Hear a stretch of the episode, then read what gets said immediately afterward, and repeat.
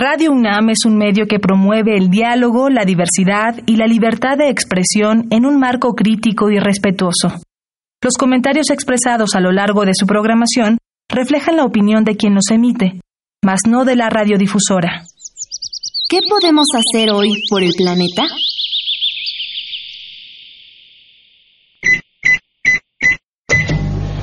Puedes ahorrar entre el 5 y el 10% del consumo total de energía eléctrica del hogar si desconectas los aparatos eléctricos que no utilices. No olvides desconectarlos. Habitare Hola ecófilos, bienvenidos a Habitare, Agenda Ambiental Inaplazable. Les saluda Mariana Vega y me encuentro como siempre acompañando a la doctora Clementina Equiwa. Hola Mariana, qué gusto estar de nuevo aquí en nuestra cabina de radio a que nos apapachen en Radio UNAM. Este programa platicaremos de la crisis de los polinizadores, que son tan importantes para el futuro del ser humano en nuestro planeta. Y pues bueno, a nuestro querido auditorio les presentamos a la doctora Rocío Santos Gali, nuestra invitada del día de hoy. Qué gusto que nos acompañes. Muchas gracias por la invitación. Es un placer estar aquí en este programa y encantada de hablar acerca de la crisis de los polinizadores. Iniciamos, esto es Habitare, Agenda Ambiental Inaplazable. El Instituto de Ecología de la UNAM y Radio UNAM presentan. Toma segundos destruir lo que ha crecido en años. Toma horas devastar lo que se ha formado en siglos. Tomar acciones para rescatar nuestro ambiente solo requiere un cambio de conciencia. Habitare. Agenda ambiental inaplazable. Ciencia, acciones y reacciones para rescatar nuestro planeta. Nuestra, casa.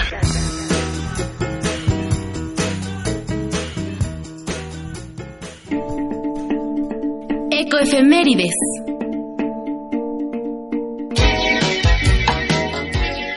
El 23 de mayo se conmemoró el Día Internacional de las Tortugas Marinas.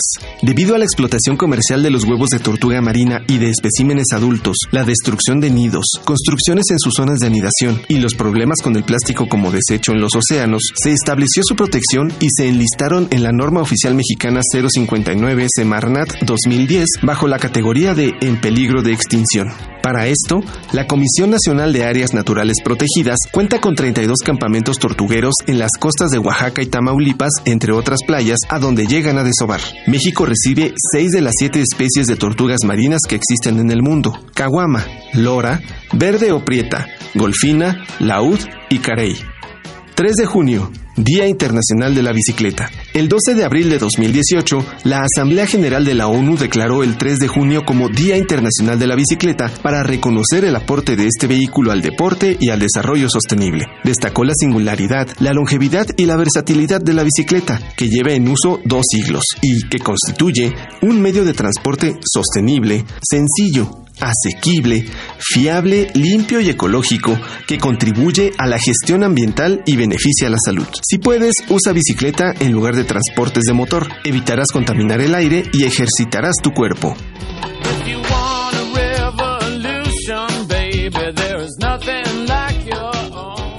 Estamos en Habitare, nuestra casa.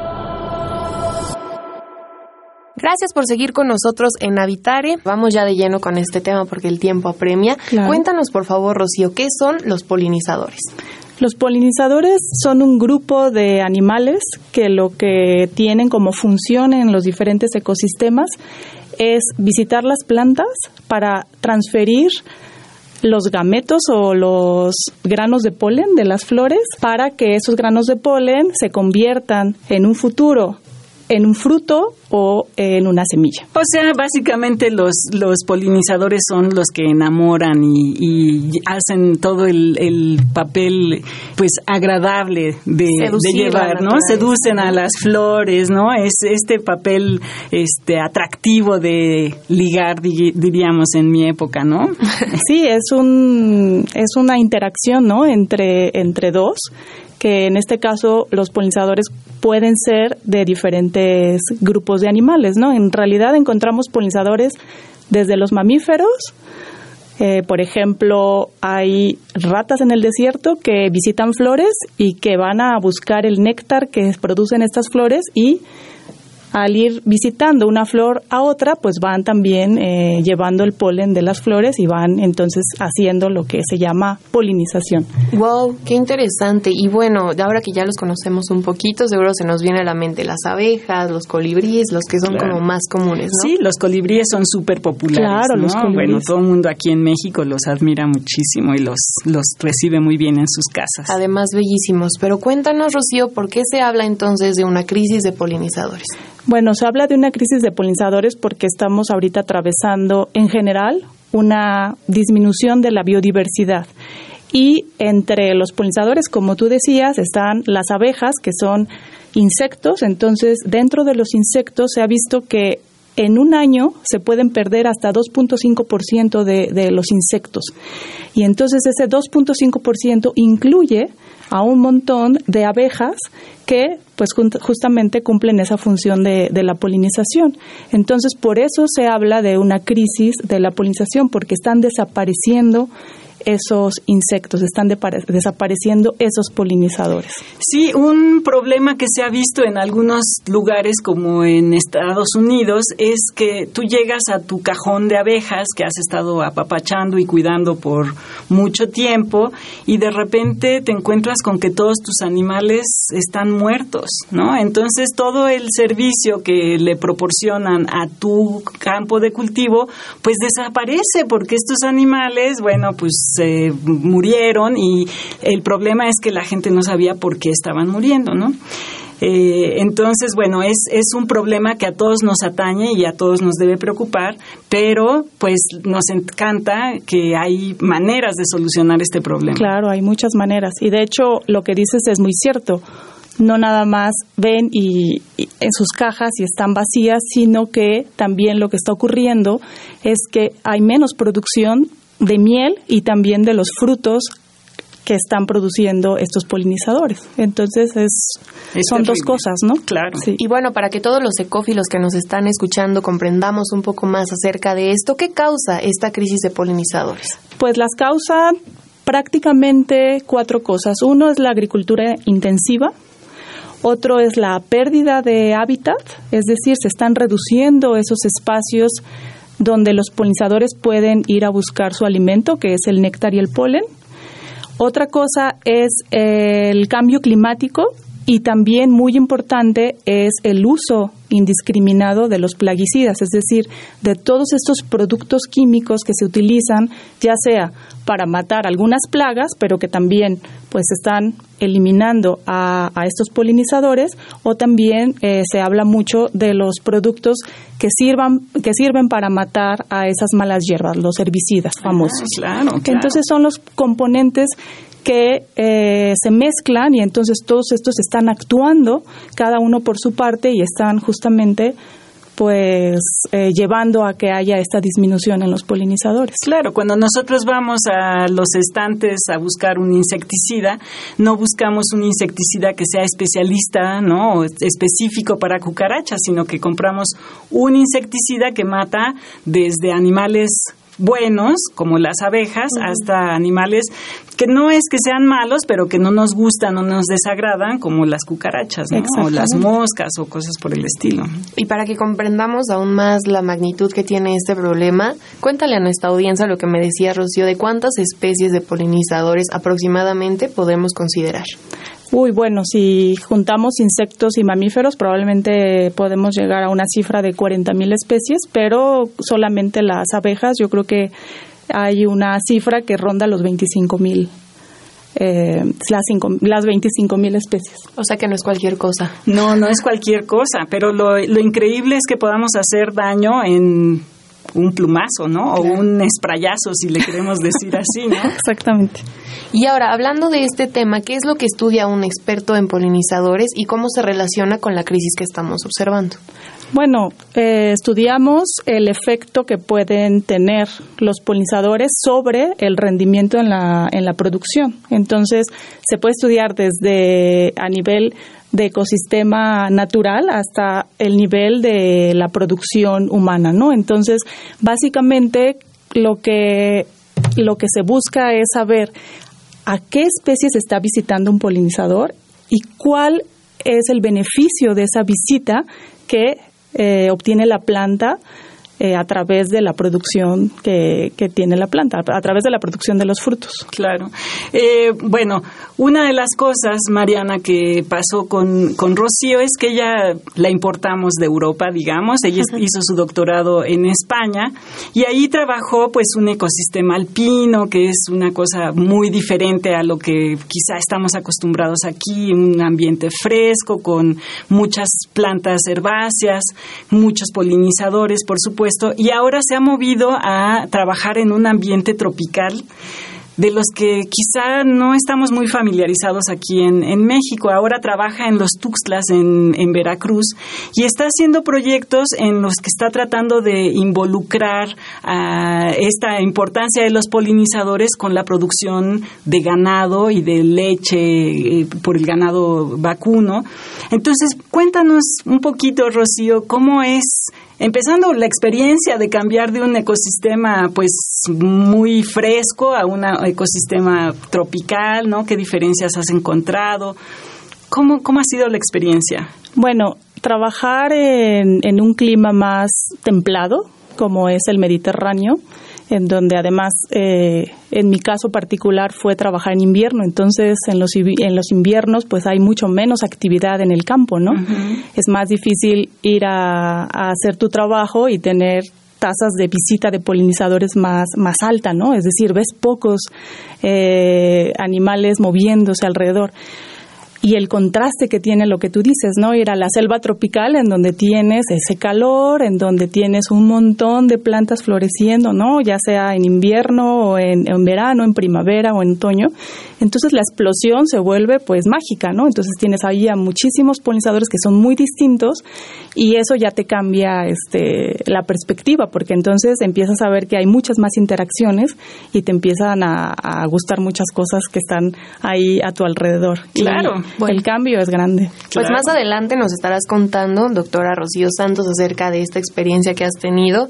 Vamos a escuchar esta cápsula de Mujeres en el Campo. No le cambien, sigan con nosotros en Habitare, Agenda Ambiental Inaplazable. Mujeres en el Campo.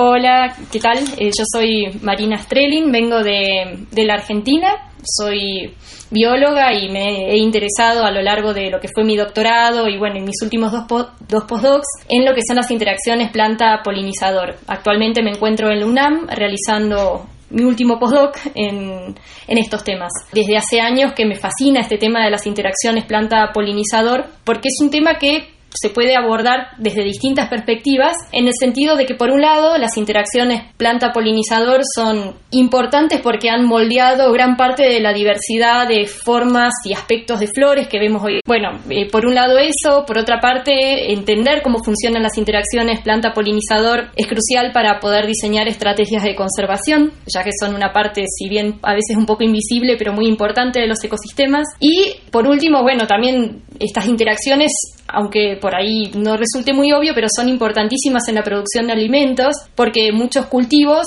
que producen frutos o semillas son muy dependientes de los polinizadores, entonces hay que entender bien esas interacciones para poder aumentar la producción de alimentos. Bueno, en este sentido, yo hice mi doctorado en la Argentina, eh, focalizándome en cuestiones más así evolutivas, de las interacciones planta-polinizador, en cómo estas interacciones afectan la diversidad a una escala muy amplia en el tiempo. En mi primer postdoc, después en la Argentina, me concentré en entender cómo eh, los polinizadores afectan la calidad de los frutos de la frambuesa, que es un cultivo bastante importante ahí en el sur de la Argentina donde he estado viviendo. Y actualmente es como que estoy incursionando un poco más en entender la perspectiva no tanto de cómo, qué ocurre con las plantas en relación a los polinizadores, sino empezar a entender un poquito más cómo funcionan los polinizadores o cómo eligen los polinizadores las flores. Y en ese sentido estoy haciendo ensayos experimentales con abejorros acá en, en la UNAM. Estamos en Habitare, nuestra casa. Bueno, nuestros queridos ecófilos, gracias por continuar con nosotros en Habitare, Agenda Ambiental Inaplazable. Por si acaban de sintonizarnos, nos acompaña hoy la doctora Rocío Santos Gali con el tema de ecología de polinizadores, la crisis de la polinización. Pues sí, nos platicabas, Rocío, de esta experiencia de cambio de hábitat de las zonas templadas del Mediterráneo europeo hacia las zonas tropicales de nuestro país. Acábanos de contar esa, esa historia de, de cómo es la experiencia de trabajar ahí. Pues es una experiencia que además es bastante interesante en el sentido de que podemos combinar el trabajo que hemos venido haciendo en ciencia básica, es decir, saber para qué sirven los polinizadores y llevárselo a la gente. ¿Cómo podemos rescatar los cultivos que se han venido perdiendo justamente por esta crisis de los polinizadores, además de la cantidad de, miel que también se ha perdido justamente por esta disminución de las abejas. La experiencia en, en los Tuxtlas está basada en recuperar esas plantas que se han ido sacando del hábitat, de la naturaleza, para que justamente sirvan como alimento a estos polinizadores y que no se vean comprometidos los polinizadores con esta falta de recursos. Entonces, la idea en, los Tuxtlas, en parte, es que las zonas que han sido explotadas a través de la ganadería, con una ganadería extensiva en donde hay que quitar la selva, se hagan zonas en donde los espacios que sí sirven para ganadería pues se produzca de manera intensiva, es decir, se pongan especies que sean ricas en proteínas para los animales y entonces de esa manera estamos intensificando la ganadería y dejando áreas libres para entonces restaurar con especies nativas que van a tener funciones muy importantes en el ecosistema, porque estas especies nativas básicamente lo que nos están proporcionando pues son una diversidad de flores que van a servir justamente para estos polinizadores, pero además van a tener otro tipo de funciones para recuperar suelo, recuperar agua, para darnos oxígeno, para acumular carbono, ¿no? Tan necesario ahora en el cambio climático y es básicamente pues este trabajo que estamos realizando. Ahora yo tengo una duda con lo que se está platicando. De pronto si en el conocimiento popular nos dicen, "Oye, es que está en riesgo los polinizadores", ¿no? Y hay muchas campañas de no mates a las abejas y te la encuentras, etcétera. Pero ¿qué está en riesgo? No es solo pensar la relación que tienen con las flores, sino con otro tipo de productos, como cuáles están pues precisamente en riesgo con esta crisis. Claro. Pues mira, en riesgo está básicamente el 75% de frutas y verduras que consumimos diariamente. Bueno, el 75% de las frutas y verduras que conocemos. Entonces, si hablamos del 75% de lo que tenemos en nuestro frutero o en nuestro refrigerador, pues ese 75% podría ser o mucho más costoso porque producirlo significa entonces tener herramientas o técnicas que eran lo, que estaban haciendo los polinizadores o simplemente que desapareciera de nuestra canasta básica, ¿no? Entonces, todo el mundo piensa, pues claro, en los productos básicos como son el trigo, el maíz, el arroz, esas especies se polinizan a través del viento, pero pues una buena parte de lo que consumimos es producido gracias a la acción de los polinizadores. Claro, las almendras, los jitomates, ¿no? Todo, los pimientos, muchas, muchas cosas que, que conocemos, ¿no? Y si, bueno, para todos que consumimos esos alimentos podemos tener incidencia en esto, podemos las personas ayudar en algo a retrasar o incluso revertir la crisis de los polinizadores. Claro, tanto en campo como en ciudad, la idea, y que sería una idea muy buena, es recuperar las fuentes de alimento para las abejas.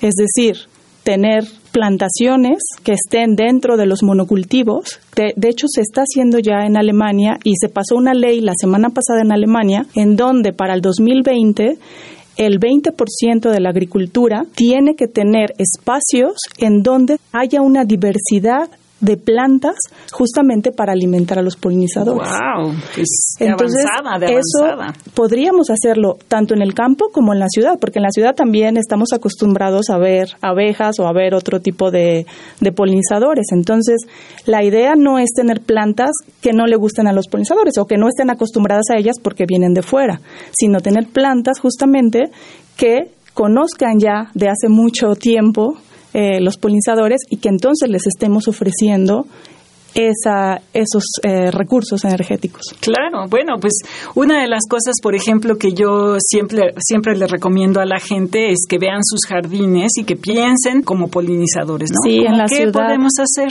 Sí, en la ciudad hay dos especies, el lirio persa y el agapanto, que son dos especies que las están metiendo en prácticamente todos los jardines parques y camellones de la ciudad y que son, si uno se detiene a mirar un rato, se va a dar cuenta que no llegan ahí los polinizadores. Entonces, son especies que probablemente son fáciles de cultivar, que son fáciles de, de crecer en, en estos sitios, pero que en realidad no le están dando ese beneficio a los organismos que han vivido mucho tiempo en, en esta ciudad. Entonces, bueno, en esta ciudad y en estas ciudades, ¿no? O sea, hablando las ciudades modernas. las ciudades modernas. Entonces, una idea es eso, que la gente puede en sus propios jardines, en sus propias macetas, si no tienen jardines, pues crecer plantas que sean plantas de, de aquí, ¿no? Plantas que incluso a lo mejor en algunos momentos las hemos como discriminado porque son plantas que, que a lo mejor no son las plantas que crecen en los jardines de, de Europa o de Inglaterra, pero que son plantas a las cuales ya están acostumbrados estos polinizadores, ¿no? Que Y les estos- gustan. Que les gustan, que ya las reconocen, por, ya sea por sus colores, por sus aromas. Entonces son esas plantas las que necesitamos que, que se crezcan, no nada más en nuestras casas, pero en los camellones, en los parques, en los jardines. Y otra cosa muy importante es que muchas veces en estos camellones crecen las, las propias plantas herbáceas que van saliendo, que, que muchas veces les han... eh, como feo, castigado ¿no? con el nombre de las malezas, ¿no? Pues estas plantas son muy buenas y vemos que las están removiendo constantemente.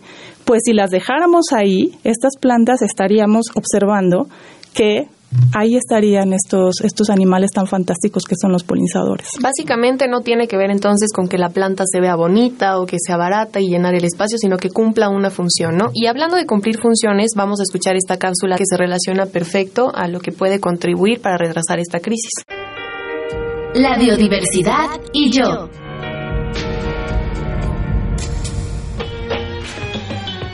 ¿Cómo construir tu propio jardín para polinizadores? Si te interesa crear un espacio para proveer de alimento y refugio a los polinizadores, debes tener en cuenta lo siguiente para construir tu jardín.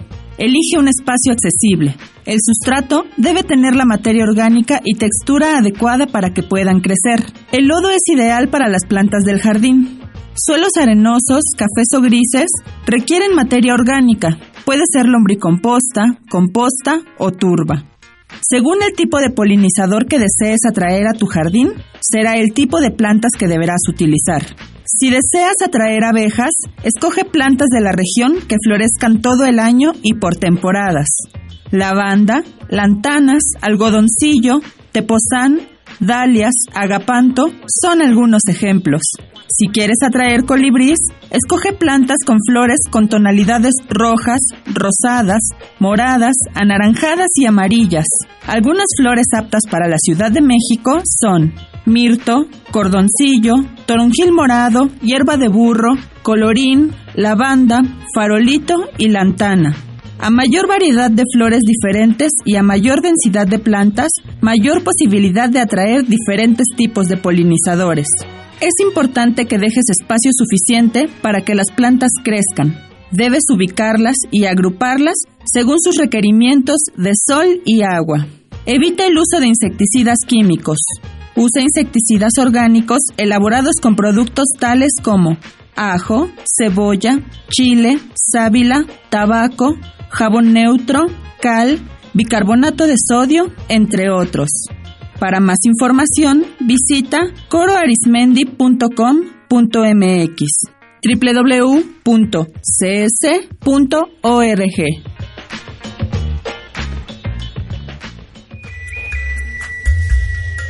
Escuchas Habitare, Agenda Ambiental Inaplazable.